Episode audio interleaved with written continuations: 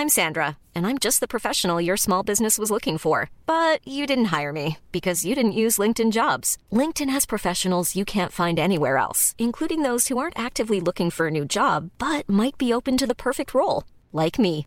In a given month, over 70% of LinkedIn users don't visit other leading job sites. So if you're not looking on LinkedIn, you'll miss out on great candidates like Sandra. Start hiring professionals like a professional. Post your free job on linkedin.com/people today. Ce matin sur Instagram pour me dire il y a quelqu'un à mon travail qui s'appelle Camille Claudio. C'est magnifique. Enfin, la vie fait des blagues quand même.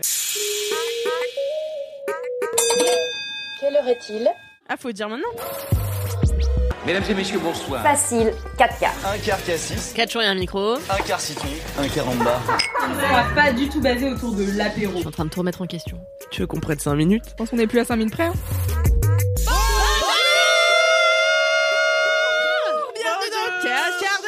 Podcast qui est du 4 quarts d'heure. Je suis Louise Petrouchka, votre hôte pour ce podcast, et je suis en compagnie des meilleures personnes d'internet. J'ai nommé, et de la vraie vie d'ailleurs, j'ai nommé Camille Laurent. Ouais. Kaline Diramfer ainsi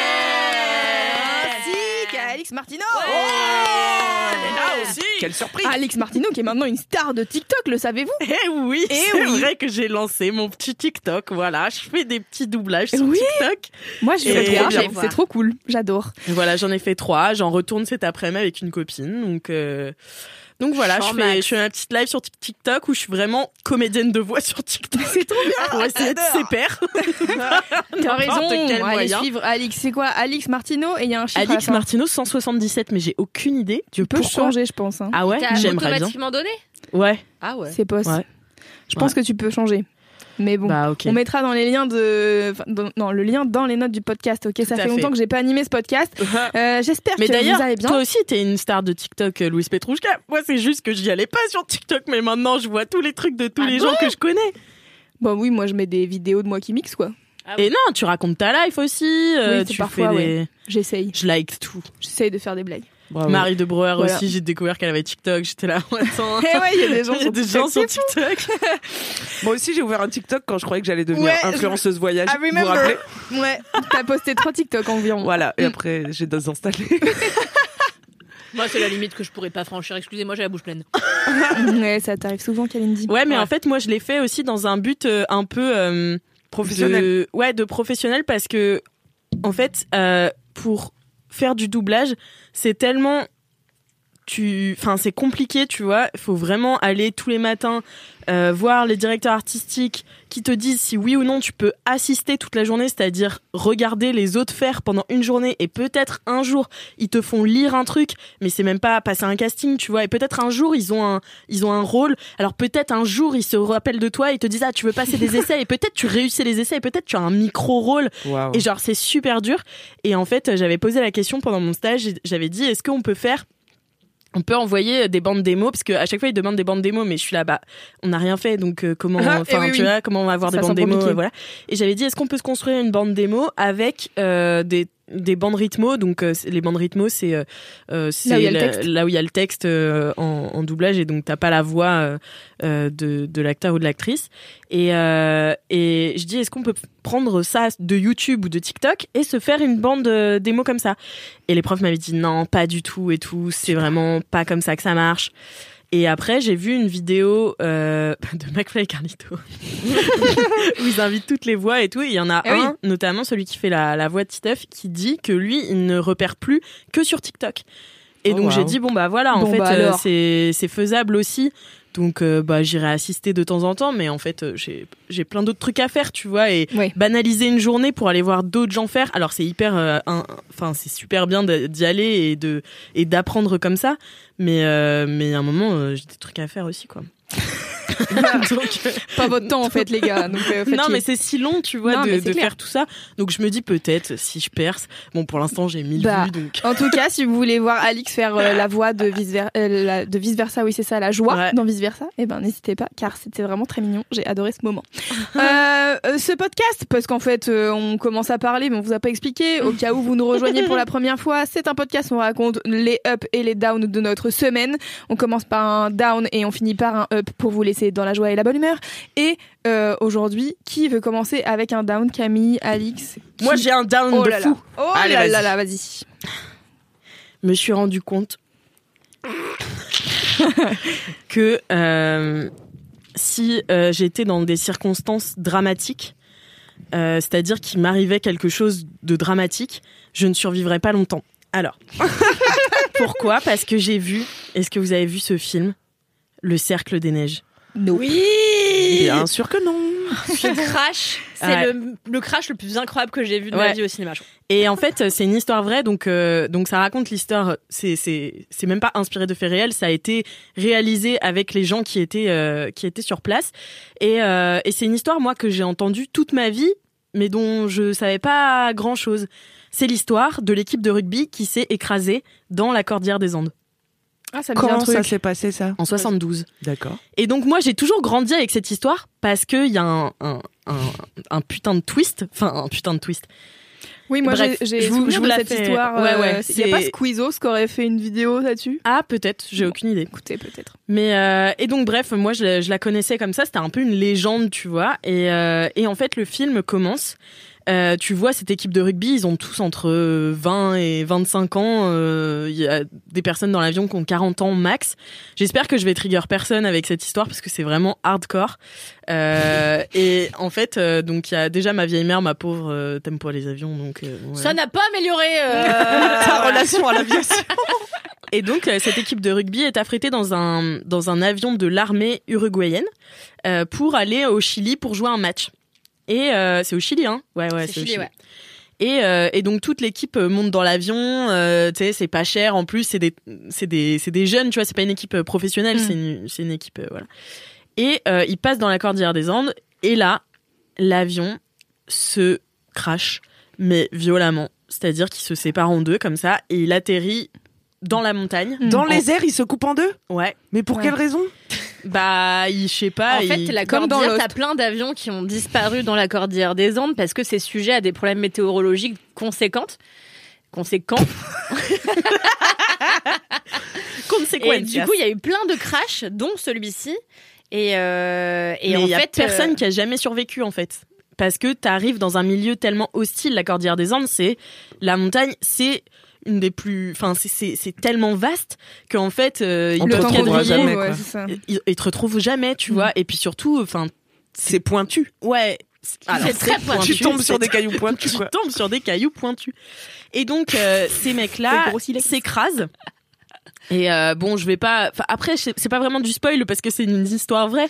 Mais euh, donc ils commencent à s'organiser parce qu'il y en a plein qui sont morts et il y en a 27, je crois, qui survivent euh, Quel cauchemar. et qui, bah du coup, sont dans un désert enneigé. Ouais. Le seul truc qui est bien, c'est que t'as de l'eau parce que t'as la neige Ouais. mais euh, t'as pas à bouffer, euh, t'as pas, t'es pas habillé pour les moins 30 degrés qui Oh fait la nuit. Mon pire cauchemar. Et genre, et je me disais, mais moi, je serais décédée. Et il y a un instinct de survie qui se développe chez ces, chez ces mecs. Et je crois que le film a été sélectionné à Venise aussi. Mais euh, faudrait que je dise son réalisateur, ce serait Juan Antonio. Bayona. Juan Antonio Bayona. On adore. Et, euh, et vraiment, j'ai commencé ce film parce que j'adore l'histoire et euh, et je me suis dit bon bah je regarde un film euh, en- parce que je ponce en ce moment une table de chevet. Et donc je me dis je vais poncer ma table Ah, de mais chevet. littéralement. J'ai cru que t'allais dire. je pense tous les Ouais, documentaires. c'est ça. Non, je ponce une table de chevet à la main. Enfin bon. Ah, ça- je t'ai Ah vu faire en petit slip là. Ouais, bah ouais, ça donne chaud.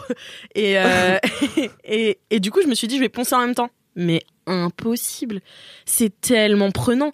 C'est, enfin, c'est vraiment bien fait en plus parce que j'avais un peu peur, tu vois, qu'il fasse des allers-retours dans la vie euh, des, des gens qui, qui se sont euh, crachés, tu vois, Oui, que ce soit trop euh, romancé et tout. Non, c'est vraiment sur comment ils ont fait pour survivre, les questions qu'ils se posent, parce que, donc, spoiler, ils sont restés 71 jours. Mm. Ils sont revenus, Mon Dieu. ils sont revenus à, Mais ils Euh, sont revenus déjà. ils sont revenus Ouais. à 16.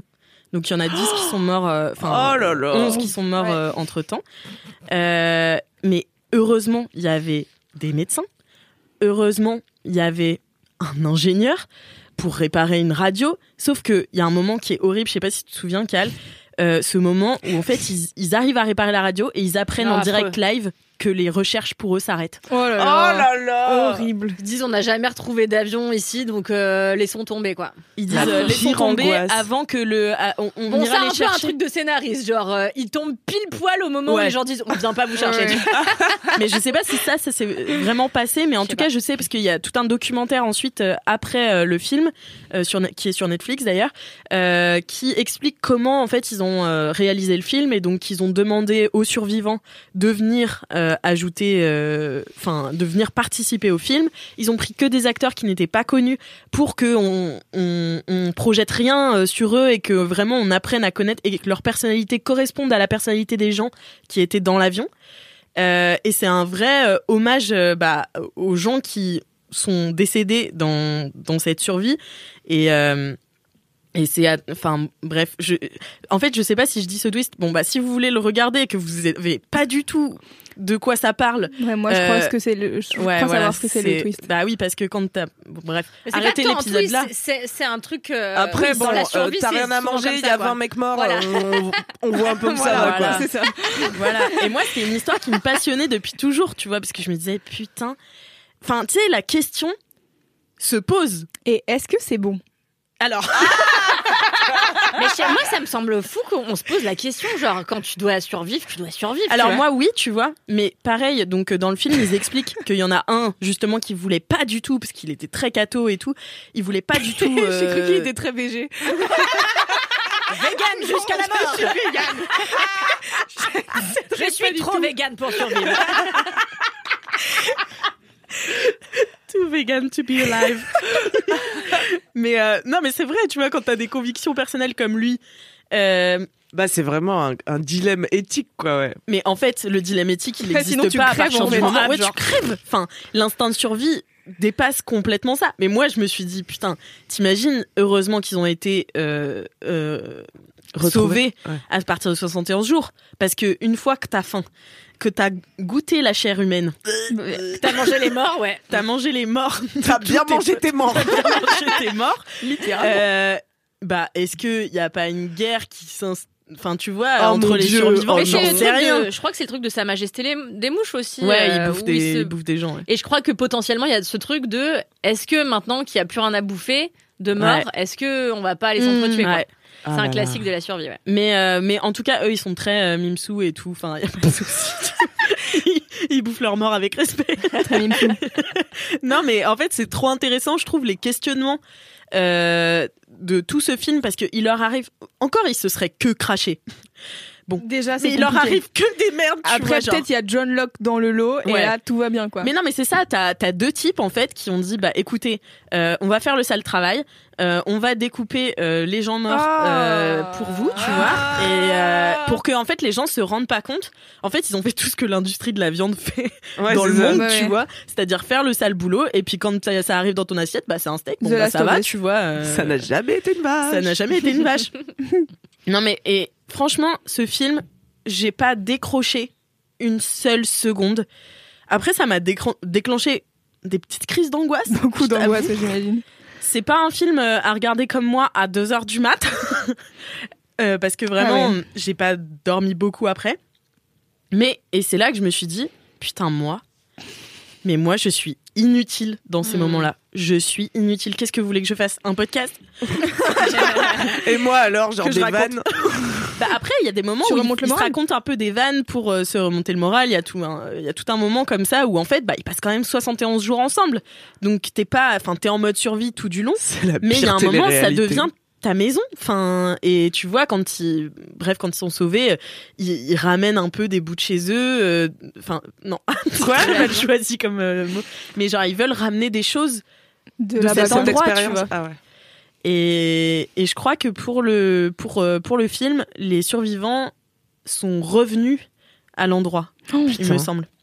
Angoisse quand même. Tu te dis, est-ce qu'on va pas y rester une deuxième fois? Ouais, ouais, je pense euh, l'hélico, euh, tu le, tu vérifies si c'est, si Ouais, tu fais toc solide. toc pour savoir si c'est solide. Je pense que ça marche. J'adore les films de survie. Genre vraiment, j'ai honte, mais un de mes films préférés, c'est Everest. Et j'adore, ouais, j'adore ce film, j'adore Josh Brolin en plus. Mais euh, ce que j'ai trouvé dingue dans celui-là, c'est vraiment comment ils ont filmé le crash. Ouais. Franchement, j'avais jamais vu ça parce que t'as des, t'as des moments au ralenti où tu vois les corps qui se, qui sont projetés sur les, hum, les, Les sièges, sièges. de devant, qui Ouais. se projetaient sur les sièges de devant, les, les jambes qui se brisent Ah, au ralenti, horrible. ce machin. Et la scène, elle est interminable. Enfin, quand t'as un peu peur de l'avion comme Wam, t'étais là. Euh, En plus, je rentrais d'Espagne, j'étais là, voilà, je l'ai échappé belle.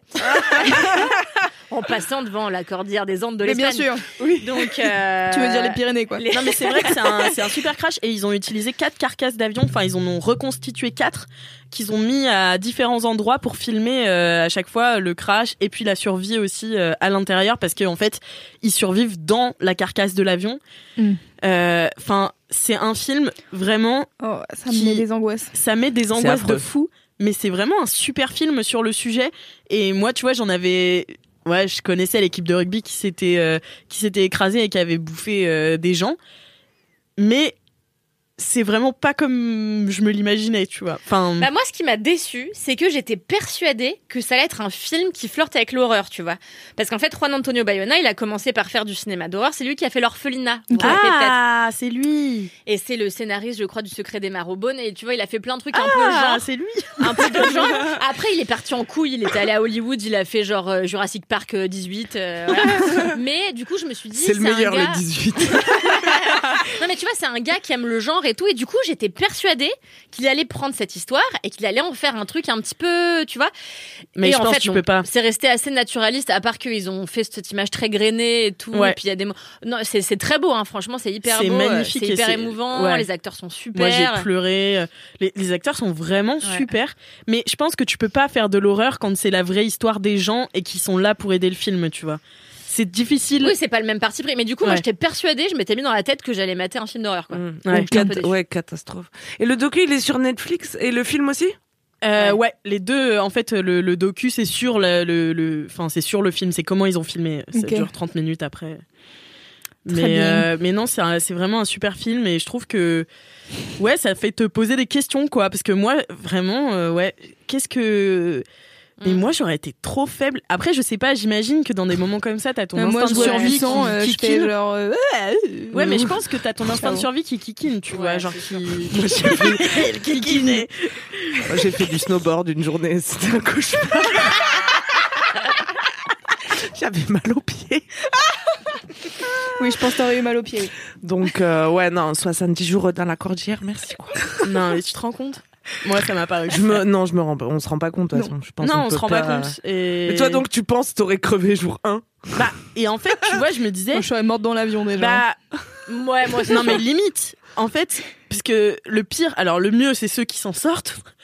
Euh, mais le pire, c'est ceux qui s'en sont sortis du crash, mais qui sont morts pendant la pendant survie. la pendant la survie, tu vois, et, et notamment le, le tout dernier à mourir. Enfin, c'est c'est waouh, Oh non, c'est mais ouais. intense Je sais pas, ça me met déjà, déjà des angoisses alors que j'ai pas vu le Eh film. ben, Ouais, ouais. Un bon Non. down. moi, je l'ai vu dans le métro pour aller à Bagnolet, ça m'a rien Ah fait ouais du tout. J'étais là, bon. Non, mais c'est ça. Faut peut-être le regarder à un moment avec beaucoup de distance parce que moi, je t'avoue, au milieu de la nuit où j'ai que ça à Mais foutre, oui, tes zinzos. euh, c'était Eh oui, j'imagine. j'ai un peu panicos. Bon, écoute, euh, je te souhaite de jamais euh, passer au-dessus de la cordillère des Andes en avion. Je- enfin, Voilà. Vraiment, je le referai. je le referai pas. Comme si je l'avais déjà fait là. It's enough. Merci pour ce down, ma chère Alix. Kalindi, as-tu un up? Oui J'hésite. euh, Oui, bien sûr. J'hésite. Je voulais vous parler d'un truc euh, culturel, mais euh, je voulais vous parler de Trou Détective saison 4. Oh Mais euh, comme Alix vient de parler déjà d'un truc qui fout le plomb et que ça fout un plomb stratosphérique. Attends, mais alors True Detective, c'est quoi déjà le la série? Il acteurs Matthew McConaughey. c'était- Ouais, c'était Matthew Ah oui, McConaughey. c'était- ok, euh, d'accord. Ah, si. et- Le gars de Hunger Games, désolé. Le gars de Hunger C'est Games. pas un des gars dans Hunger, Ah dans Hunger. Games, euh, le deuxième? Ah si, euh, celui qui, je- je- Woody Harrelson. Ah, voilà. c'est Woody Harrelson? Ah oui, c'est Woody Harrelson. Le flic, c'est Woody Harrelson. Ah ouais, putain. Ouais. Je crois que c'était un type qui lui ressemblait. Et c'est vrai qu'il est dans Hunger Games, j'avais oublié. C'est Voilà. le chevelu blond là. Oui, c'est ma ref. En effet. Et euh, mais bon, ça fout un plomb. Mais enfin, juste euh, en petit préambule, voyez cette saison. Donc en gros, Trou Détective saison 1, c'était génial. Ouais. Saison 2, Pizzolato, il a pris la grosse tête, il a voulu tout faire tout seul et c'était vraiment à chier, il s'est pris des critiques atroces dans la tronche. Saison 3, il s'est passé 3 ans, c'était génial. Et là, saison 4, ça faisait au moins 4 ou 5 ans qu'on n'avait pas eu de saison. C'est ouais, j'ai l'impression- moi, je croyais que c'était. C'est avec euh, euh, Jodie Foster Oh. et c'est vraiment full horreur. Pour le coup, ils ont pris un tournant Ah, trop bien. et vraiment exceptionnel truc. Ah, ça faisait longtemps que j'avais pas autant kiffé une série. Bref, du coup, ce sera pas ça. Euh, on a déjà parlé d'un truc qui fout le plomb. Je vais vous parler du coup de ma formation que, Ouais. je, suis en train de, Ah, trop bien ça. que je suis en train de terminer là euh, cette on t'a pas vu pendant un mois. J'ai trop hâte de savoir ce qui s'est passé. Eh bien, écoutez, je ne suis plus l'ombre de, de moi-même. je suis épuisée. Donc, j'ai fait une formation de réalisatrice de fiction auprès du CEFPF, qui est le Centre européen de formation pour les métiers du film, euh, qui propose, qui est un centre de formation euh, euh, qu'on peut se payer via le compte CPF, l'AFDAS, Pôle Emploi, enfin via plein de structures qui peuvent vous aider. Puis après, vous pouvez compléter un peu ou non. Et ça propose de faire des formations de réalisateurs, de scénaristes, d'acteurs, de de- d'assistants réels, bref. Un peu tous les métiers du cinéma. Et euh, moi, j'ai choisi réalisation de fiction parce que avec ma fille, on va faire euh, normalement, si tout va bien, inchallah, euh, un court métrage dans quelques mois. Oh mon dieu. Euh, plus euh, moi j'aimerais faire mon film adapté de mon livre euh, moi-même, lol. Donc du coup il faut que j'ai des arguments pour pouvoir convaincre des producteurs et il fallait que je mette les mains dans le cambouis. Or moi j'avais déjà fait un petit peu de réalisation mais documentaire quand j'étais à l'école de journaliste puisque je le rappelle je suis censée être JRI dans, à la base. c'est vrai. Ce qui est la plus grosse blague de l'année. Et n'oublie pas. Journaliste, euh, reporter d'image, donc. Oui. N'oublie pas notre réalisation pour le Nikon Film Festival. Oui, Ouais, bien oui. sûr. Un grand film. Et puis, euh, et puis ouais, donc quand j'étais à l'école, euh, on avait, tournait beaucoup. On avait euh, notamment tourné des petites séries documentaires pour un média qui s'appelle Toute la Culture. On avait tourné des sujets à Cannes, c'était des sujets journalistiques. Et puis euh, j'avais passé mon, mémoire, c'était un petit documentaire de 13 minutes, un truc qu'on avait filmé pendant 6 mois et tout. Donc je voyais un peu comment ça se passait au niveau documentaire. Et puis j'avais une approche de la réal en tant que personne qui qui assiste, enfin qui regarde, parce que j'ai une marraine qui est productrice et donc euh, euh, qui a notamment été la productrice de Hélène et les garçons, euh, les vacances de l'amour et tout. Et quand j'étais jeune, j'étais partie sur le tournage des vacances de l'amour pendant deux semaines à Saint-Martin. Waouh C'était chambé, c'était les meilleures vacances de ma life. Et puis, euh, bon bref, j'avais assisté à plein de encore trucs. des et tout. vacances à nous raconter c'est- c'est ouf. Bon, vous saviez ça, je crois que j'ai déjà raconté Oui. dans LMK. Et, euh, et voilà, mais euh, il fallait vraiment que je mette les mains dans le cambouis et notamment pour apprendre à communiquer avec euh, les différents chefs de, de, de postes euh, qui, qui sont sur le tournage. Et donc cette formation, je l'ai commencée il y a un mois et euh, je l'ai trouvée vraiment super. Alors le seul défaut, c'est que vraiment euh, le CEFPF avait vendu une partie de ses locaux, ce qui fait qu'on s'est retrouvé à partager une espèce de maison d'architectes avec des architectes qui font un job d'architecte. Euh, Pendant que vous êtes en train de pendant tourner que des nous trucs. on est en train de tourner des trucs. Ouais. Donc ça n'a aucun sens. C'est-à-dire que nous on est au rez-de-chaussée et on leur a dit désolé silence en haut on va tourner et ils ont plus le droit de faire des calls par exemple. Et enfin vraiment extrêmement bizarre. Ça me rappelle chez Mademoiselle quand on tournait des vidéos que tout le monde est en train de travailler dans les locaux et là t'as d'un coup des gens qui arrivent qui disent silence on tourne et toi t'es en mode d'accord on ferme bien nos Ouais, c'est ça. Et, et en fait, t'es là. En fait, bon, le, le- la formation coûte plus de 7000 euros. Ah. Donc c'est excessivement cher. C'est presque Pour une un mois Pour un mois, ouais. Donc c'est l'équivalent d'une année d'études euh, audiovisuelles dans une école privée, quoi. Mm. Et euh, mais bon, c'est pris en charge par plein de centres.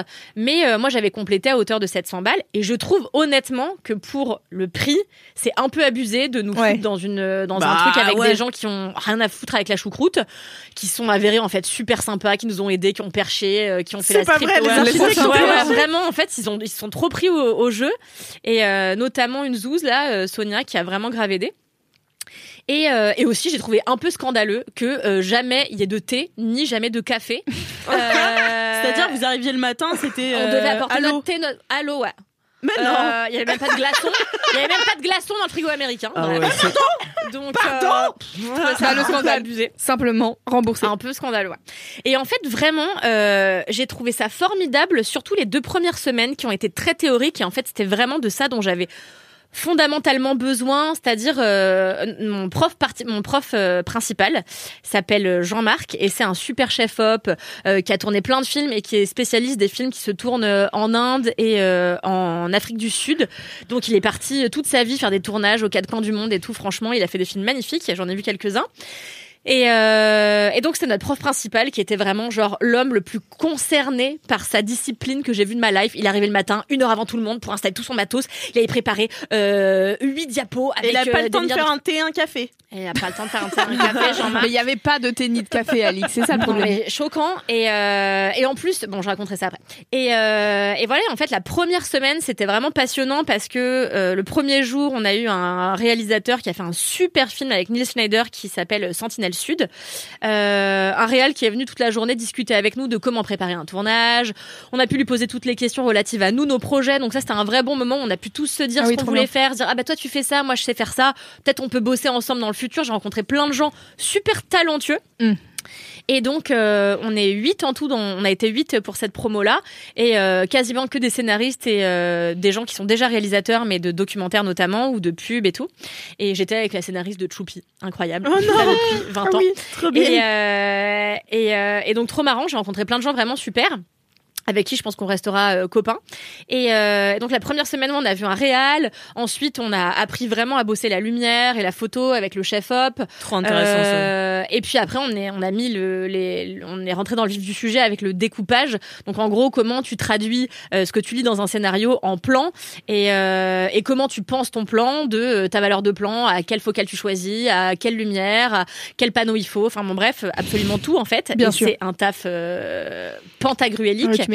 Euh, qui nécessite plusieurs cerveaux. Genre vraiment, il y a une fois, on a passé un après-midi sur un découpage et on a fait vraiment euh, deux séquences, donc on était un peu démoralisés. Mais euh, donc, et surtout, donc ce qui est intéressant, c'est qu'après on a rencontré. Ouais, c'était très fastidieux, mais c'est nécessaire parce qu'en fait, c'est vraiment ça le boulot du réalisateur. Et ce que j'ai vraiment appris pendant cette formation, c'est qu'en fait, c'est pas le métier le plus créatif. Tu vois, Mhm. en fait, le, le Oui, moment plus artisan, créatif, hein. t'es vraiment exécutif, exécutant, et vraiment le moment créatif, ça va être en amont. C'est le boulot du scénariste, quoi. C'est lui Et qui le va montage. littéralement façonner le- l'histoire et ensuite le montage. Et, euh, et euh, mais c'est vrai que le moment du tournage, de fait, bon bah tu dois appliquer essentiellement ce que tu as travaillé à faire au préalable. Et donc la préparation de ton film, c'est quasiment ce qu'il y a de plus Ouais. compliqué et de plus long à faire. Et donc c'est ce qu'on a vachement, on a passé vachement de temps à faire ça, à préparer nos films. Et euh, donc on a rencontré ensuite une script, on a rencontré euh, un ingé son, on a appris comment communiquer avec eux, comment communiquer nos envies. Euh, c'est rentré vraiment dans les détails de- des métiers de tout le monde. On a pu vraiment euh, pratiquer un petit peu, euh, vraiment mettre les mains dans le cambouis, quoi. Et Et puis je après, crois que c'était. euh, pardon, excuse-moi. ouais, vas-y, vas-y. Je crois que c'était. euh, je crois que c'est Tarantino qui disait que, euh, en gros, faut pas être euh, bon dans tous les métiers pour être réalisateur. Il faut être bon pour dire ce que Communiquer. tu as dans ta tête Ouais. et savoir comment le dire aux gens qui savent faire ça, tu vois. Bah ouais, et faut ça. pas être, euh, faut être euh, visionnaire. Bah ouais, c'est un peu ça. Et d'autant plus que même si tu as un plan de travail super détaillé euh, avant de te lancer dans la confection de ton film, euh, en fait, bah ça reste plein d'inconnus, tu vois, parce que tu vas te lancer dans la réalité avec des gens qui vont arriver en retard, euh, des gens qui, des acteurs qui vont pas connaître leur texte, euh, quel, un, un gars qui en fait tes nazes, enfin bon bref, Mhm. et puis euh, la production qui te met la pression, etc. Et, euh, et donc, le truc qui a été vraiment cool, c'est qu'ensuite, on nous a mis par binôme et qu'on nous a attribué un court métrage à réaliser euh, de concert. Trop bien. Et euh, en fait, si tu veux, à chaque fois qu'on tournait un film, euh, si on n'était pas réel sur ce film-là, on tournait sur les autres postes. euh, donc moi, j'ai été, euh, j'ai été Perche Girl, par exemple, euh, et je raconterai mon, ma mésaventure de Perche Girl dans un cinquième quart d'heure, je pense. et, euh, et voilà. Et alors, moi, le seul truc, évidemment, je trouve que c'est toujours comme ça dans la vie. Cette formation, je devais la faire en septembre dernier, Ouais. donc le 4 septembre dernier, et euh, j'avais clear tout mon agenda en disant bah, voilà, pendant des un- tenues. j'avais acheté un chapeau de cow-boy exprès et tout.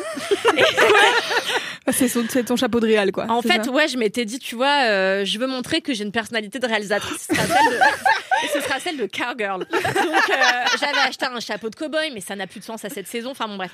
Et, euh, et, non, et, et C'est un chapeau d'automne. Ouais, tu vois. Bah oui, typiquement. Pourquoi ça s'était pas fait en septembre J'y viens. Donc je je clear mon agenda, je me dis pendant un mois je fais que ça, comme ça je me lance vraiment à fond et tout. On m'appelle deux jours avant pour me dire excusez-moi, il y a pas assez de gens inscrits à la formation, euh, donc ça va pas être possible. Là, donc ce sera quand? Ils m'ont dit bah on sait pas. Je dis ah, mais vous vous rendez compte que j'ai un job?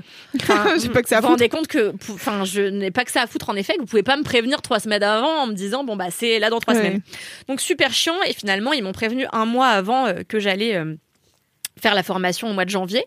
Donc j'étais trop contente et tout, sauf que évidemment toutes les choses se passant en même temps, c'est le moment où on me dit bah en fait euh, ton livre euh, on le prend chez la TES.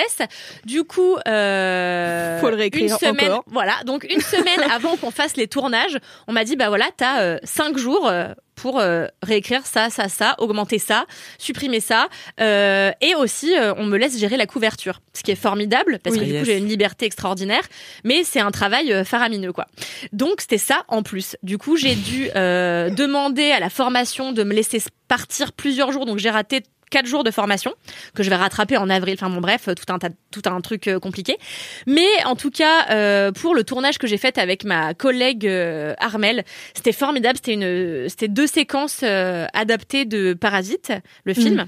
Trop bien. Et euh, avec, c'est vraiment, si vous l'avez vu, c'est le moment où euh, t'as les euh, les riches qui reviennent chez eux et t'as euh, ceux qui squattent qui sont obligés de se planquer sous la Ah table. ouais. euh, Oh, il est génial ce moment. c'est super, mais en fait, c'est une tanasse de mise en scène. Ah ouais, tu m'étonnes. Euh, T'as fait les lignes et- tout ou pas euh, Bah oui, bien sûr. Putain, les lignes de parasites. c'est- Et euh, franchement, c'était franchement c'était un super, c'était vraiment passionnant à faire.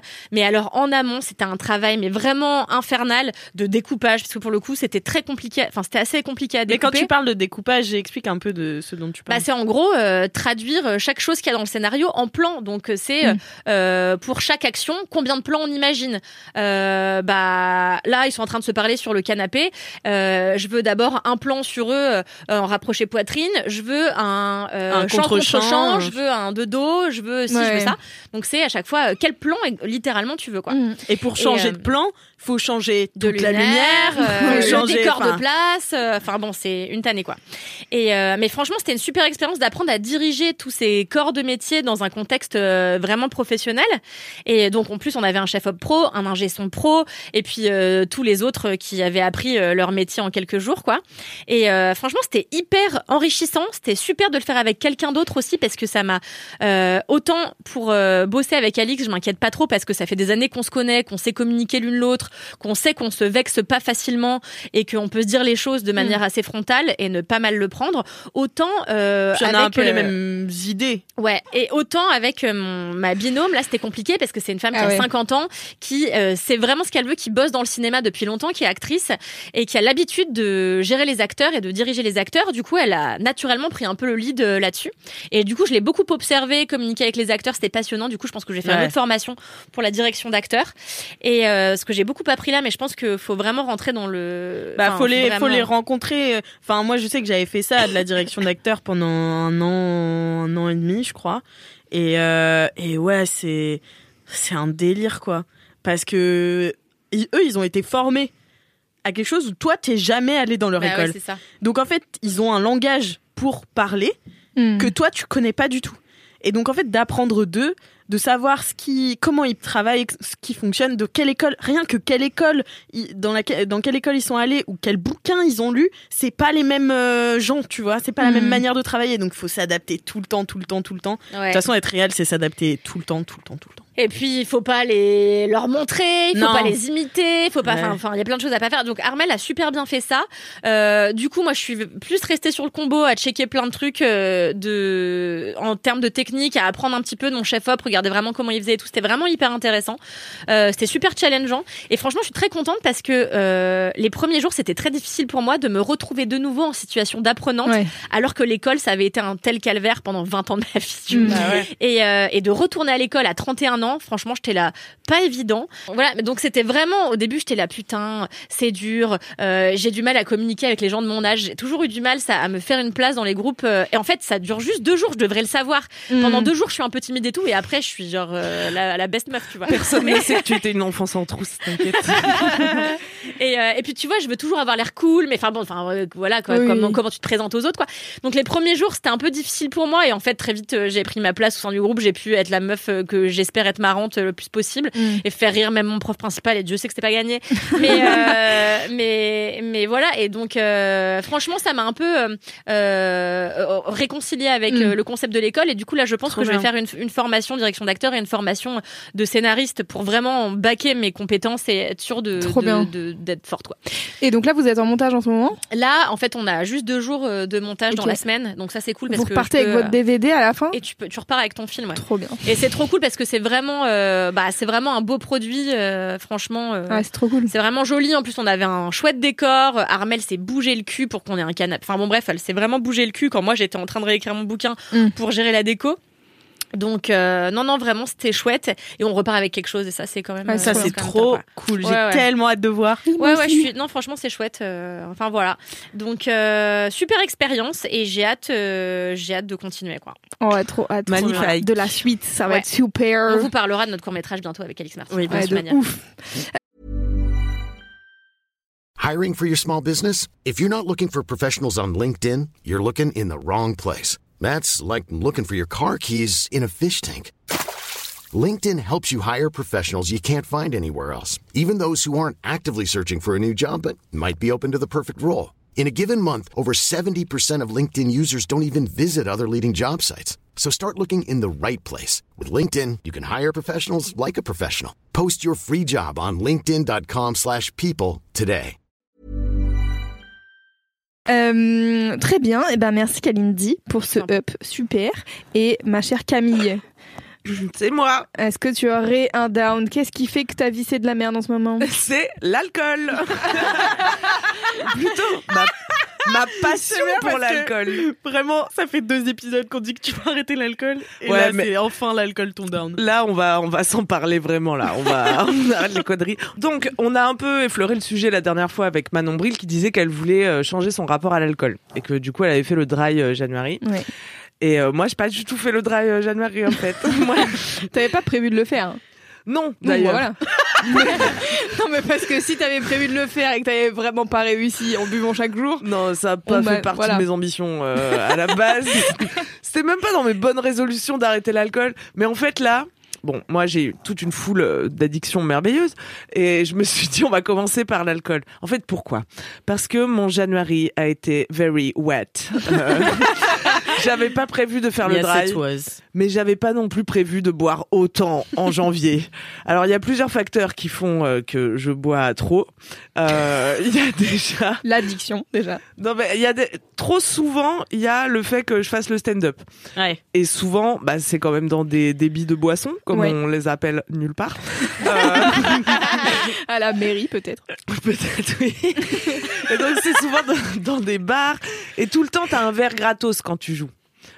Au moins un, Ah quoi. oui. Parfois deux. Et en plus, t'es stressé quand tu vas jouer. Donc, euh, si t'as déjà, si t'es déjà quelqu'un qui boit, euh, tu le prends le verre gratos, Ouais, franchement, parce que euh, ça te détend, quoi. Alors, euh, au début, ça peut être piégeux quand tu commences le stand-up et que t'es vraiment très stressé. Tu t'aperçois que ah, Que un les demi de ça va. Euh, une pinte, bonjour les dégâts. En fait, il y a un endroit de la pinte, jusqu'à un certain endroit de la pinte, ça te met en confiance et ça tu te détend un le. Grinch. Il y a un endroit où tu plus tu bascules et tu peux plus articuler littéralement, ce qui est quand même dommage quand tu essaies de parler aux gens dans un micro. Donc il y a ça, il y a hum, moi j'ai fait des études en à la fac, enfin je sais pas si c'est comme ça dans toutes les études supérieures mais c'est quand même un milieu très alcoolisé quoi. Oh oui. Je sais pas si c'est comme ça. Si, c'est comme ça partout. Je pense vraiment que c'est comme ça partout. C'est dingue. La culture étudiante, elle va trop avec l'alcool, quoi. Et nous, on se mettait des, des caisses incroyables. Donc, j'avais eu l'impression de m'être améliorée dans ma trentaine par rapport à ma vingtaine. Parce que Ah de oui, toute façon, mon, foncièrement tu t'es amélioré, oui, j'imagine. bah, mon corps me permettait plus de boire ce que je pouvais boire à 20 ans. Donc, j'avais dû de toute façon me mesurer. Puis tu bois pas les mêmes alcools aussi. Non? Il y a pas un Euh, truc de ah si, moi, je bois toujours la même chose depuis tout le temps. Ah ouais? La première fois que j'ai dû choisir quoi boire dans un bar, j'avais genre 15 ans et Aïe aïe. J'en avais. Ben 11. oui, bien sûr. En fait j'étais vous voulez que je vous raconte ça? Oui, vas-y. J'étais en vacances avec mes parents en Croatie et, je m'étais échappée de la chambre d'hôtel où on était avec mes sœurs pour pouvoir aller fumer mes premières clopes. Ouais, c'est un cauchemar. Et donc, euh, j'étais sortie de la chambre comme ça, j'étais allée sur le front de mer, juste fumer des clopes et penser à la mort, tu vois. J'avais 15 ans, j'étais déprimée. et... Aïe. Et j'avais rencontré des Croates avec qui j'avais fait la fête. Et il y avait un mec qui m'avait dit Tu bois quoi? Et moi j'étais là, j'en sais rien, j'ai 15 ans. Rapport que légalement j'ai pas droit. Et lui buvait des vodka toniques. Du coup, j'avais pris la même chose. Et ça fait 15 ans que je bois des vodka toniques. Ah ouais Ouais. Parce qu'en fait, euh, j'aime bien, j'aime bien le tonique. La vodka, ça a pas trop de goût. En fait, il y a assez peu d'alcool qui me, dont j'aime le goût, quoi. Je bois- Peut-être parce Ah oui, que c'est pas bon. Ouais, peut-être. Je bois de, de la bière parce que c'est ce qu'il y a de plus Le vin, quand même, accessible. plaît, ah oui, le vin, j'adore. Ah, voilà. Mais ça, c'est venu un peu plus tard, en mode euh, même j'apprécie et tout, quoi. Mm. Enfin, non, c'est pas venu plus tard. On se mettait des cuites au roche mazé. euh, Mais oui les vrais le savent. Mais voilà, Bien on s'en foutait de la qualité Pas du du tout. vin, quoi. Moi, j'ai adoré boire de l'eau toute mon adolescence. C'était vraiment super. Ainsi que toute ma vingtaine. Et ouais. Et hum, j'allais où Attends? Donc ouais, rapport avec l'alcool. Donc Ouais, c'était genre il y a les différents trucs qui font Ah que oui. tu bois. je bois de la bière, mais j'aime pas. Mais euh, c'est ce qu'il y a de pas cher et que tout le monde boit, donc je mets du sirop de citron dedans. Voilà, ça s'appelle un twist. Euh, donc ça, c'est le truc que je bois, des twists et des vodka toniques. Dans le sud, ça s'appelle un gourmet. Voilà, vous savez tout. Et donc là, C'est comme l'autre jour, j'ai découvert une putain de boisson de ouf dis-moi. What is it? qui combine deux choses que j'adore, le pastis et le sirop d'orgeat. Ah bah oui, oh, ça me Oh, dégoûte. ça dégoûte. J'adore ça Oh là là. Comment Ah, ça sirop s'appelle? d'orgeat, c'est T'aimes la l'anis, pire quoi. chose. C'est pas le perroquet, ça Jamais. c'est avec la menthe. Non, c'est c'est- le Ah, Presque. Ma copine Un truc- Louisanne, elle boit ça tout le Une temps. moresque. Une moresque. voilà, cresque, c'était pas tout à fait ça. Ah. Moresque. Ah ouais, ça me dégoûte. Ah ouais, moi j'adore. Crémiance Balbure Crémiance Balbure Ah, c'est ça. C'est quoi C'est le nom que j'avais trouvé à Alix et je n'arrivais pas à m'en souvenir avant ce tournage et ça vient de me ça frapper. fait ça fait 40 minutes qu'elle cherche. Crémiance Balbure. C'était mon nom d'écuyère. Ça va mieux. Magnifique. Ah, bah, comme quoi, le moresque, ça te rappelle des souvenirs. Eh oui. Pourquoi t'étais écuyère au puits du fou? Non, Mais je je sais trouve qu'elle a une tronche de. Ouais, de- de- Ah, déjà, elle a un look de femme qui aime le cheval, quoi. oui, car c'est vraiment le cas. Ah, c'est vraiment le cas. ouais. J'ai des bonnes joues, quoi. C'est une manière sympa de dire. Non, t'as le truc altier des gens chics qui font du cheval, quoi. Voilà. voilà. Donc, sûr. Balbure, ça dit bien ce truc altier. Qui font Une reine, finalement. Moi, je trouve ça chic. Crémiance Balbure. Du coup, euh, les Maribel, mo- comment Moresque, Marisque. On en était Pardon, sur l'alcool, pardon. Pardon, oui. Oui. Moresque. Ouais, les Moresques. Ouais, Voilà. du coup, j'ai découvert les moresques. Et voilà. Et voilà, c'est la super. fin, c'est la fin de l'anecdote. Je trouve que c'est génial parce que j'adore l'anis, j'adore le sirop d'orgeat qui est à l'amande là. Moi, j'aime tout ce qui est du sud là. J'aime me poser en terrasse et me mettre euh, ah ouais, me mettre ça dans le gosier. J'adore ça. Je trouve ça rafraîchissant quoi. Par Je contre, une fois, j'ai eu envie de vomir et j'ai bu ça et ça m'a fait passer l'envie de vomir. Mais Mais, je parce crois que que, c'est l'anis. C'est basiquement de l'eau. Parce que bon, il y a un peu de il y a un Le peu pastis. d'anis dedans. Mais c'est de Bah, Il y a l'eau. beaucoup d'eau hein, dans le Pastis, c'est surtout l'eau, bien sûr. Ce qu'il fallait dire d'ailleurs, encore une fois, l'alcool est Oui, dangereux pour la santé. Oui. avec modération. C'est très dangereux. Et, dans- et le pastis est de l'eau. Ok. Sauf le pastis qui est de l'eau. ah, moi, je buvais des jets à l'eau à un moment. Ah. Quelle Ah ouais. horreur. C'est Mais genre ça des menthes à l'eau mais vous pour voulez te pas juste déchirer. boire quoi. de l'eau en fait C'est des mentalos un peu traîtres. Non, mais alors, Très bien. pourquoi on ne boit pas juste de l'eau, Louise? Je vais tout Non mais expliquer. oui, je peux. Je Parce la que question. Le L'alcool- désespoir, Louise, en fait. L'alcool est une drogue, d'accord, qui modifie ton état de conscience. Ce qui fait que quand tu ne sais pas gérer tes émotions, c'est un remède incroyable et très efficace. C'est vrai. C'est à ça que ça sert. C'est pour ça que j'en bois trop. Et c'est pour ça que j'ai. C'est pour ça que c'est légalement vendu partout dans le. dans Non, le ça c'est parce que ça rapporte plein d'argent à l'État. Ouais. Legalize cannabis. Ok. Ou don't legalize alcool. Ou don't legalize. Non mais si tu Ah, délégalises l'alcool, euh, ça devient trop compliqué Je crois après. que c'est impossible. Après ça s'appelle les années 20 aux États-Unis et La prohibition. mieux. Moi, je pense qu'en France, on est islamophobe parce que les musulmans boivent pas d'alcool. Je pense que c'est une immense partie vraiment demandé où ça allait, j'étais là. Je pense que c'est une immense partie de l'islamophobie française, euh, comment inconsciente, tu vois, parce qu'on ch- on shame tellement les gens qui boivent pas d'alcool euh, en France, on est incapable une d'accepter ça. étude. euh, Non, franchement, je m'engage pas, mais bon, je pensais à cette Voici semaine. mon avis. Comme du coup, j'arrête pas de penser au rapport qu'on a à l'alcool, tu vois, j'essaie d'écrire des blagues dessus et tout. Genre, je me dis, enfin. C'est tellement accepté culturellement. Moi, mes parents, ils m'ont vu dans euh, des, dans des états de lendemain, tu vois, où en fait, ils auraient dû intervenir. Et, et en France, c'est plus genre, ah, ça c'est bien ma fille. Tu vois, il y a un truc de presque de fierté, quoi. C'est vrai, c'est vrai, c'est vrai. Bah Et oui. c'est vrai qu'on se bat toujours un peu pour dire, bah moi je lève bien le coude, Ouais. tu vois. C'est une que ma voisine. compétence, quoi. Ouais, ouais, ouais, ouais. Moi j'ai toujours été fière de ça. c'est terrible. Ah, je vais te dire, en Allemagne, euh, le coude était très haut puisque les pentes sont énormes. Ah oui. Le Bah, c'est la jamais culture, euh, voilà, c'est la culture dans laquelle on baigne. Et euh, je pense que ça devient un problème quand euh, ça devient une stratégie consciente ou pas de euh, gestion de tes émotions, tu vois. Moi, je sens qu'il y a des jours où j'ai le petit démon de l'alcool. En fait, je me dis pas consciemment, euh, Hum, euh, mon enfance m'a traumatisé, je vais boire un verre, mais je sens une, une accumulation d'énergie en moi que certains déchargent en se masturbant, tu vois, ou en jouant à GTA, ou, ou je sais pas, en, en faisant des trucs comme ça qui En faisant de la boxe, par exemple. En faisant de la boxe, bon, mais voilà. Euh, oui, je peux, j'ai- j'essaie aussi parallèlement d'adopter des activités saines. Non, Mais ce, que, ce qui est, en plus, ce qui est horrible avec l'alcool, c'est que, enfin, moi, ce qui m'est arrivé la semaine dernière, c'est que tout simplement, j'ai, j'ai bu sans m'en rendre compte. Attends, que quand, on a enregistré l'épisode avec Ouais, Pépé quand on avait rendu- bah, parce que l'épisode c'était un truc, mais il y a eu toute la soirée derrière. il y a eu le après. Il y a Et eu le viens. post-épisode qui a été quand même. J'y viens. Et moi j'ai bu comme si demain n'existait pas, c'est-à-dire que j'ai oublié. ça, mon down. j'ai oublié la gueule de bois. voilà. Ah, bah ça, oui. ça, ça disparaît vite. hein. Donc t'es là, tu te dis, hmm, consciemment ou non, demain ne va plus exister. La gueule de bois n'a jamais existé, alors que ça fait 15 ans que t'en chies avec la gueule de bois, et c'est comme si euh, à chaque fois tu redécouvrais quoi. Comme quand on redécouvre que le, le syndrome prémenstruel nous met de mauvaise humeur, tu vois. Mm. Et ben c'est pareil. C'est la même chose. On est sorti de cet épisode, donc si vous l'avez écouté, désolé. C'est les intellos. euh, Les intellos relax. relax. Les intellos relax étaient un peu ivres à la fin de cet enregistrement. Mm. Euh, malheureusement, Cal, tu prenais un train euh, très tôt le lendemain.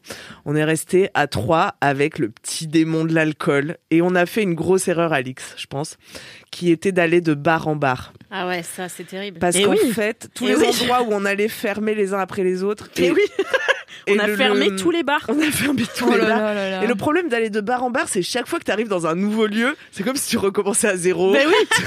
T'as un enthousiasme, tu vois, tu rentres, t'es là, alors, qu'est-ce qui se passe ici? Mettez-moi un grand verre de, euh, je sais pas quoi, puis tu surenchéris à Ouais, chaque ouais, fois. C'est terrible. C'est terrible. Louise Et est dans l'incompréhension. Bah, Ouais. vraiment, totalement. Ouais, puis moi, je me chauffe à faire des trucs genre payer une tournée Bien de sûr. gin tonic qui m'a coûté 70 euros. Quoi Tu vois Tu vois des trucs comme ça. Et ça, je le sais le, lendemain. Eh oui. J'ai oublié sur le coup. Je suis là. Mais attends.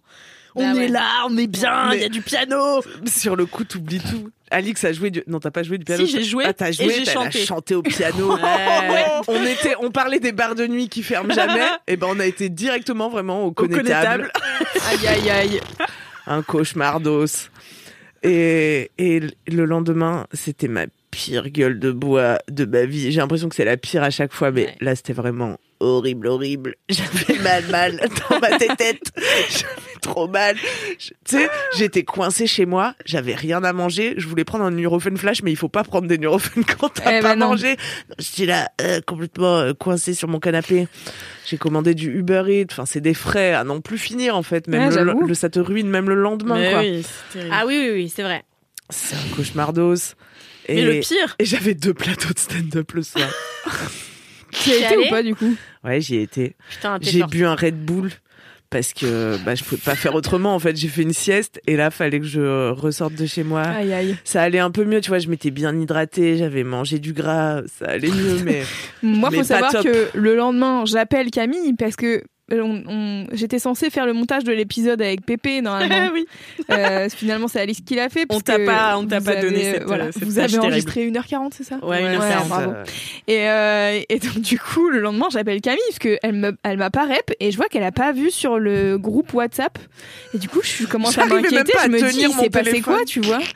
Et donc je l'appelle, je lui dis, meuf, ça va? Elle me dit, écoute, je suis en grosse gueule de bois. Et une heure plus tard ou deux heures plus tard peut-être, Alix envoie un message sur le groupe euh, WhatsApp de 4 quarts d'heure en disant. Je ne m'éveille que maintenant de ce trou noir qui a été qui a été hier soir. J'étais là, oh là là, quelle catastrophe. J'étais bien dans mon lit avec ma fièvre. Ah ouais, ouais, non ouais. mais. Puis le pire, je trouve, quand t'es en gueule de bois, enfin moi, c'est ce qui m'est arrivé, c'est de te réveiller avec quelqu'un. Et là, tu Oh, aïe. ah merde, genre il va falloir Chez passer toi ou pas chez toi? Chez moi. Ah. Du Ça, coup, c'est mieux déjà. Bah non, Ah parce non, que faut le quand t'es pas chez toi, tu peux partir. Ah bah oui. Que ouais, là, mais tu pars et tu fais la walk of shame, les transports. Moi, j'étais encore bourré Ah, le lendemain matin. J'aurais pas. Je te jure. Mais euh, il était, enfin c'était quelqu'un de super, hein, mais mais juste. Mais t'as pas envie d'être avec une personne. Bah non, t'as envie de faire cacamou, enfin tu vois, genre. c'est vrai, c'est horrible. Enfin, Eh c'est ouais, ton ouais. pire état Ouais. quoi. Ouais, ouais, Eh ouais, ben, ouais. c'est un vrai down, ça. Hein. Attends, attends. Mais oui, oui. Parce que du coup, j'ai pris des mesures. Là, Ah. ma- Merci. Ma vie va changer. Ah. Parce qu'en fait, avant de d'enregistrer cet épisode euh, et de finir au connétable, j'avais pas bu pendant trois jours. Je m'étais dit non mais là, mon janvier, il a été beaucoup trop wet. Euh, faut que je me calmose. Vas-y, je vais, je vais être sobre. En fait, faut que je passe par une période de sobriété totale pour transformer mon rapport à l'alcool. Faut que je me mette dans des situations dont j'ai l'habitude où j'aurais picolé sans picoler. Et franchement, enfin, c'est très dur en fait quand Hmm. tu as l'habitude, Ouais. tu vois. Puis je pense en plus c'est une habitude sociale euh, l'alcool donc c'est d'autant plus difficile quand t'es avec d'autres gens et Ouais. que tu, tu tout le monde boit un coup. Enfin bon moi je dis ça comme si ça, ça m'était arrivé mais je, en tout cas je sais que j'ai eu vachement ce truc là on en a déjà parlé mais moi dans mon adolescence on me, on, on me disait si si tu vas boire. Moi j'étais là non vraiment j'ai dit que j'avais pas envie et donc il y avait un espèce de truc de euh, le défi c'est de faire boire Louise et, et en fait, euh, quand j'en parle aujourd'hui avec des gens qui arrêtent de boire ou qui font dry January et tout, et ils arrivent à- au bar et ils disent Ok, moi je vais prendre, euh, je sais pas, un jus de fruits. Et t'as trois personnes qui sont en mode Ah, mais non, franchement, t'es Mais pas tu sais que marrant, même machin. les barman, hein, Mais moi je me suis tapé sûr. des réflexions moi, parce tout le que temps. moi je bois pas de fou, tu vois. Euh, ça m'arrive très souvent de prendre des jus de tomate et les barman ils sont là ah bah fun. Ouais, Mm. Ils te- Ah. ils- on te Bah. juge sur le fait de pas être fun. On te dit, t'es sûr, tu veux pas de la vodka dedans? On te dit genre, euh, non mais vous voulez pas commander un vrai truc? Moi, Un le nombre de fois où ça m'est arrivé qu'on me dise, non mais vous voulez pas vraiment commander un truc? Et Le là, personnel qui te sert? Ouais. Waouh. T'es en mode, bah en fait, euh, je vais quand même payer mon truc 5 balles, donc euh, Votre coca est à 7 qu'est-ce que euros, donc pourquoi vous faites chier ouais, genre euh, trop bizarre. Ouais. Et du coup, là, j'ai trouver mes petits softs parce que mine de rien, l'alcool c'est un excitant aussi. Mm. Et moi, ça me réveille le soir quand je dois aller jouer, tu vois, une petite, un petit demi. Mm. Déjà, j'avais fait ça pour c- commencer à transformer. Au lieu de prendre des pintes, je prenais des demi. Mm. Euh, Transformer mon rapport à l'alcool. Donc là, les trois premiers jours de sobriété que j'avais fait, j'avais découvert mes nouvelles petites boissons, donc euh, Club Maté, Ginger Beer, euh, Red Bull, j'arrête parce que après je dors vraiment pas de la nuit. Et c'est très efficace, euh, vous saviez. Aïe aïe. Ouais, Ça Oui. marche vraiment. Ça marche vraiment, mais du coup, on dort plus jamais. et puis après, il y a eu cette soirée. Je suis repartie à zéro parce que j'avais fait une petite feuille où je faisais des traits comme les jours de prison, tu sais, pour compter mes jours Bah non, de mais c'est bien, sobriété. t'as raison. Et là, après la gueule de bois, bon bah déjà t'as tout le jour où t'es en gueule de bois, ça c'est un jour sobre, c'est sûr. le lendemain t'es encore pas au top, donc c'est encore un jour sobre. Et là, aujourd'hui c'est mon sixième jour sans alcool. Allez Bravo. Merci. Je sais que ce soir je vais aller jouer, je vais prendre mon petit club maté ou ma petite euh, ginger beer. C'est vachement bon la ginger beer. Ouais, Ouais, c'est très Et en plus, le gingembre, ça te met le petit kick euh, qu'il te Mm, faut, mm, tu vois. J'ai l'impression. Peut-être Ouais. c'est dans ma tête, mais c'est sympa. Et voilà, quoi. Et, et on va en venir à bout, quoi. Mais bravo quand même. Peut-être un jour, j'arriverai à boire qu'un verre, c'est mon rêve. Ah ouais. un verre ou deux, aussi. tu vois. Parce que c'est ça le problème, c'est quand je commence, en fait, j'y Et en plus, à chaque fois, tu te dis, J'ai envie allez, on boit qu'un verre ou deux. hein. Mais je- Mais personne fait ça, en fait. Enfin, personne ne moi, je vais tout droit, tout oblivion, quoi. Je veux ne plus. Ouais, et puis en plus, je trouve que, tu vois, genre, moi, euh, ça m'est arrivé de te dire, si tu veux, euh, genre, je suis ta, ta coach, entre guillemets, mais tu sais, genre, en mode, je veux bien aller boire des coups avec toi et tout. En fait, si t'es pas avec quelqu'un qui boit, peut-être ça t'incitera pas non plus, tu vois. Ou alors d'être en mode euh, genre moi je veux bien faire attention pour vous ou quoi, Mhm. mais en fait il y a aussi le côté de j'ai pas envie d'être la go culpabilisante qui est en mode Ah non, bien pas sûr. Et puis surtout, t'as ce truc au bout du deuxième verre, c'est. Oh Ouais. ce truc Eh qui vient bah, où on en est. Le nombre de fois où je vous ai entendu faire ce putain Allez, allez. Oh, tant pis, ouais. Et, euh, et en plus, moi, je constate un truc aussi de ton entourage, comment ça joue? Dans mon entourage, j'ai que des gens qui picolent de fou. Mm. Et même mes amis qui font pas la fête jusqu'à 8 heures du matin, t'inquiète que tu vas dîner chez eux 3 heures, on se mure de la tronche, tu Mm. vois. Et j'ai deux amis qui boivent pas, c'est toi et mon amie Florence. Et le reste, ça picole tellement sévère que jamais on va se dire, bah ce soir, euh, vas-y, on boit pas euh, de concert, quoi. Bah, nous, on l'a déjà fait. Ah bon? On- euh, oui. Moi, je l'ai déjà fait. deviez bosser. Bah oui, on de- quand on devait bosser, on était là. Ce soir, on boit un Perrier. Ça nous arrivé au moins deux fois, je crois. Ouais, bah alors moi, je me rappelle de ça. Je me rappelle qu'on buvait un Perrier et qu'après, j'étais là. Allez, un Allez. petit verre de Côte d'Or. ouais, parce que le allez, il marche après deux verres, mais il marche aussi après, Après un Perrier. Parce qu'en fait, t'as l'impression que ça, ça annihile, tu vois, le truc. Si tu bois un, Tu t'es si bien bois un hydraté. soft, voilà, avant, si t'as bu un coca, après t'es là, c'est bon, j'ai bu un bon. soft, allez. large. Et ça, c'est tellement, mais je suis d'accord, c'est un super sujet, Camille, c'est tellement dur de s'en sortir. Ah, voilà, bah, je vous tiens au jus d'abricot. Oh, joli, très bon mal. jus, cela dit. Mon jus préféré à commander au bar. Oh, J'aimerais tellement être comme ça. Oh, un jus d'abricot, s'il vous plaît.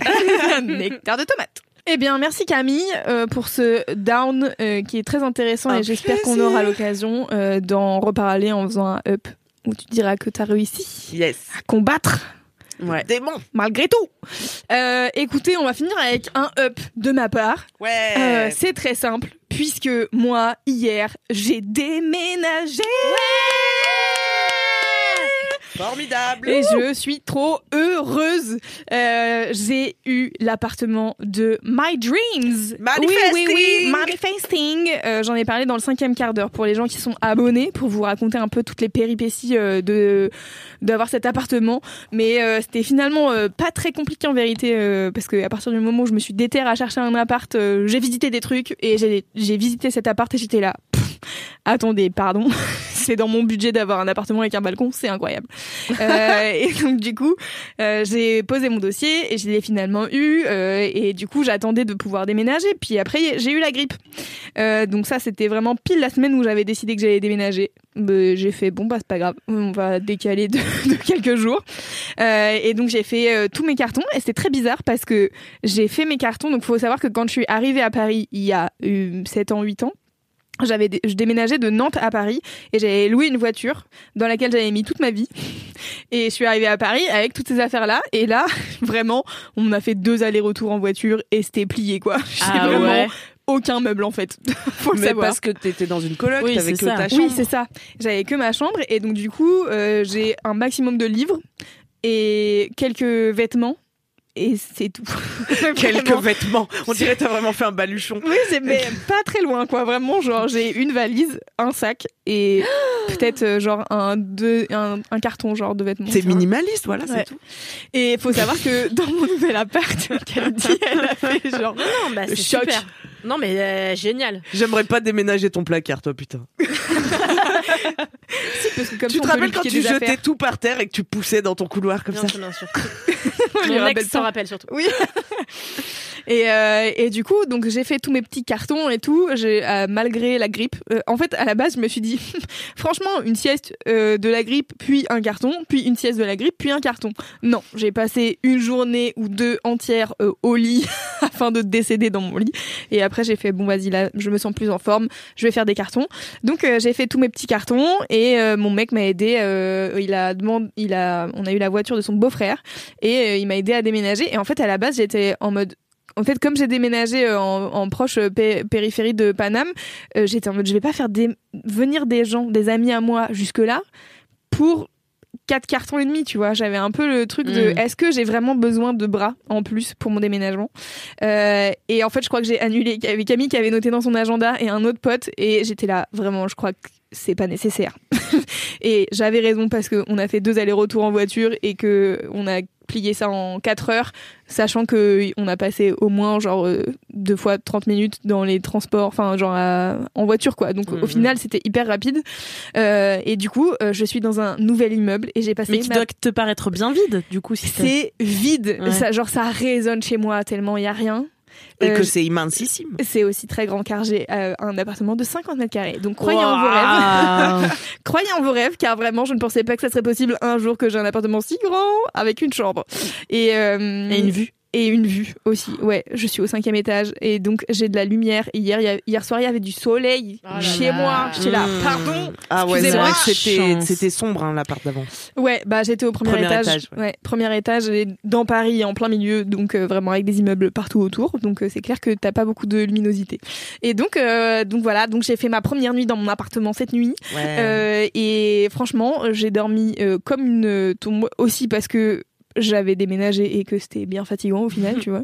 Euh, et j'ai vraiment, mais j'ai vraiment pas d'affaires. C'est un peu pitoyable. Je disais à Kalindi tout à l'heure, elle me dit mais t'as des assiettes, des trucs? J'étais là, ouais, j'ai acheté hier deux assiettes à Auchan, voilà. c'est mon max. J'ai deux fourchettes, deux couteaux, deux cuillères, trois tasses. Voilà, on en est là. On peut même vous pas venir quand manger chez toi. J'avais emménagé chez moi Oui. et que j'avais fait mes premières courses, mais j'avais pas de couvert. J'ai dû repartir au monoprix. Bah là c'était un peu ça vraiment hier j'ai fait les courses et j'étais là ah merde bah je voulais une passoire mais j'ai pas de passoire. Bon bah je note pour plus tard m'acheter une passoire. Mais donc là euh, ça va être trop cool euh, je suis vraiment euh, dans Pinterest quoi. Je suis en mode oh, ok ça c'est super ça c'est super ça je veux faire ça et tout. Et, et j'essaye de pas recommencer les trucs que je fais tout le temps c'est-à-dire genre là j'ai je peux vivre à la zbeul mais je peux vivre tu vois et je suis capable de me laisser vivre comme ça pendant longtemps, tu vois. Ah ouais, Ah c'est vrai Ouais. Ah ouais. Et d'être en mode Bah, genre. on t'aidera, euh, on t'aidera, on t'aidera. You don't deserve. Enfin, c'est pas tu déserves, tu tu mérites pas, mais c'est juste genre euh, non mais ça va, tu vais pas. Oui, t'as pas besoin de luxe, quoi. Ouais, Genre, t'es en ouais, mode. euh, Oh là là, quelle chance. Quel cœur simple. Mais euh, mais bon, ça serait quand même bien que j'ai genre une deuxième chaise et un canapé déjà dans un premier temps. Euh, Je t'imagine trop toute seule assise sur Mais une chaise sans table. jure. Non, mais ça va. J'ai une table. J'ai alors. Il n'y avait pas la place de mettre les tréteaux qui étaient des tréteaux moches euh, de mon bureau euh, dans le dans la voiture. Du coup, je les ai laissés euh, chez Wam, enfin l'ancien chez Wam. Et du coup, j'ai une immense planche de bois que je peux pas poser puisque j'ai pas de tréteau. Mais donc j'ai un tout petit bureau qui fait 1 mètre sur 40 cm que j'avais acheté à l'époque où j'étais dans une toute petite chambre.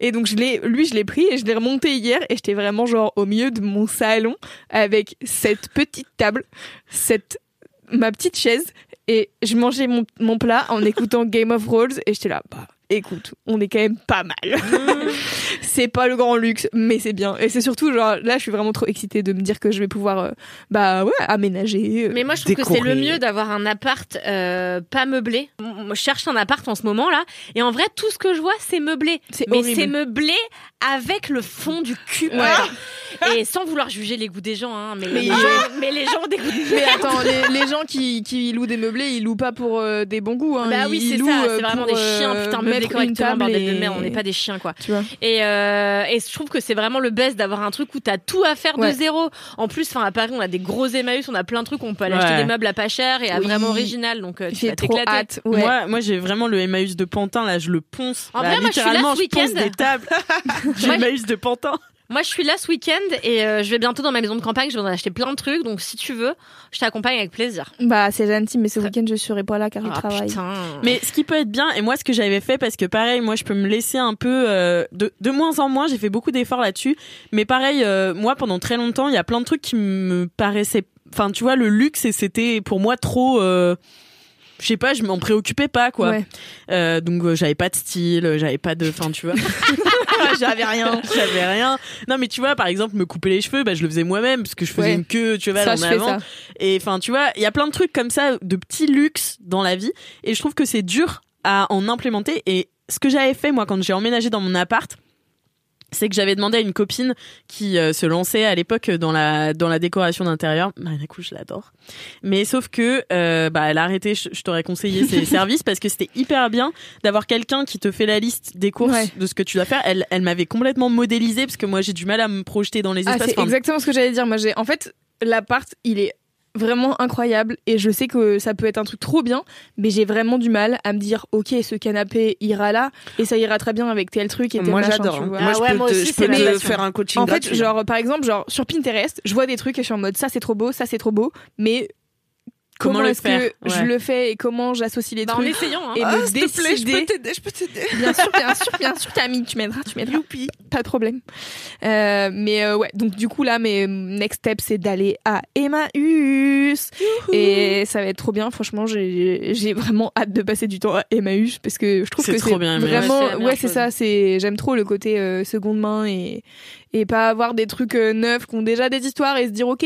Enfin, mais et j'ai du mal à avoir la vision et je me dis j'ai envie de pouvoir voir un meuble et de me dire attends je vais faire un do it yourself là sur Instagram je suis que des meufs qui font Mhm. des DIY des machins des trucs euh, qui retapent des, des trucs tout Des le temps. Ouais, et c'est trop pareil. bien ça donne trop envie Bah, c'est le truc que je fais là en ce moment quand je ponce ma table de tu chevet. fais quoi alors? Eh ben, alors sûrement je vais évider la porte et mettre du canage, Mm. voilà, parce que c'est classique. Et là, je suis en train de poncer euh, parce que la peinture était très moche. Et donc je découvre un très joli bois très clair, alors que la peinture elle le rendait très sombre. Et donc je vais juste le vernir comme ça, mettre du canage, tu vois, Ah, faire un truc top. très simple. Et, et voilà, j'en ai eu pour 15 Ouais. euros chez Emmaüs. trop bien Voilà. bah ouais moi j'ai trop hâte de faire des trucs design là je suis une meuf qui euh, a fait euh, tu sais genre elle a récupéré une espèce de petite euh, étagère euh, enfin pas une étagère mais euh, merde j'arrive pas à parler commode. ouais une petite commode Ikea un petit truc euh, genre en deux étages Blanc et elle a mis les lampes à l'intérieur. Elle a peint en orange et elle a ouais je sais plus Je comment la elle s'appelle suis aussi. euh, Ellie- Ellie Cherry? Je sais plus. Euh, je sais plus. Bon, j'essaierai de retrouver, de mettre dans les notes. Mais euh, ouais, elle, euh, j'ai vu son Insta il y a trois jours et depuis je suis en mode oh my god. Ouais. Donc en fait, elle met euh, sur la petite truc, euh, elle met euh, une planche qu'elle dans laquelle elle a découpé des formes. Euh, à l'intérieur, elle peint en orange et elle a mis deux lampes LED collées à l'intérieur. Et Mm. pouf, ça rend un truc trop stylé, c'est trop Ouais, beau. ouais, ouais. Et moi, tout ce qui est design comme ça, un peu années 70 et tout, je trouve ça vraiment trop stylé. on va s'éclater Donc chez euh, toi, ouais, je pense on va bien s'amuser et, euh, et du coup j'ai déjà un Pinterest avec 12 000, euh, 12 000 idées et j'ai trop hâte. Et là le truc que je voudrais faire, en gros quand on arrive chez, quand on entre chez moi, il y a un petit couloir avec deux gros placards et les, les portes des placards, euh, tu sais c'est des portes qui se qui s'ouvrent à moitié en zigzag là. Mm. Euh, Comme chez les grands-mères. un peu accordéon. Enfin, chez ma grand-mère, c'est comme ça. c'est pas vraiment un accordéon, mais c'est un peu l'idée, tu vois. C'est des portes en métal qui s'ouvrent euh, comme ça et Mm. ça fait du zigzag. Et je me disais, je vais trop demander à ma meilleure pote qui a l'habitude, qui fait des, des peintures murales et tout, de me faire euh, genre la déco de ces deux portes là pour que ça fasse. euh, Alors attention, tu n'as pas acheté cet appart. Bah, j'ai pas acheté, tu- mais en fait j'ai quand même l'intention d'y vivre un sacré paquet de monde. Donc, Ouais. euh, Et tu puis t'as le droit, c'est du moment que tu repeins Oui, c'est euh, ça. en l'état. Et Oui. même, enfin, il y a plein de propriétaires qui sont ok pour que tu fasses. Tu leur demandes euh, oui, leur puis avis, tu quoi. vois, genre là je vais vraiment peindre. euh, si je repeins en blanc derrière, on s'en fout. Oui, oui, clair. Là, j'ai par contre dans mes toilettes un carrelage absolument immonde. Euh, et là, je suis en mode qu'est-ce que je vais foutre dans mes toilettes pour cacher cette merde Et ben alors tu sais que t'as des éliges euh, marocains que t'achètes à Leroy Merlin, que t'as juste à décoller et en fait que tu colles par dessus du carrelage Ah ouais ou de la crédence. euh, Ok. Et nous on commande ça là parce que mon mec il a un appart en Espagne, on est en train de réfléchir à comment on va le décorer, etc.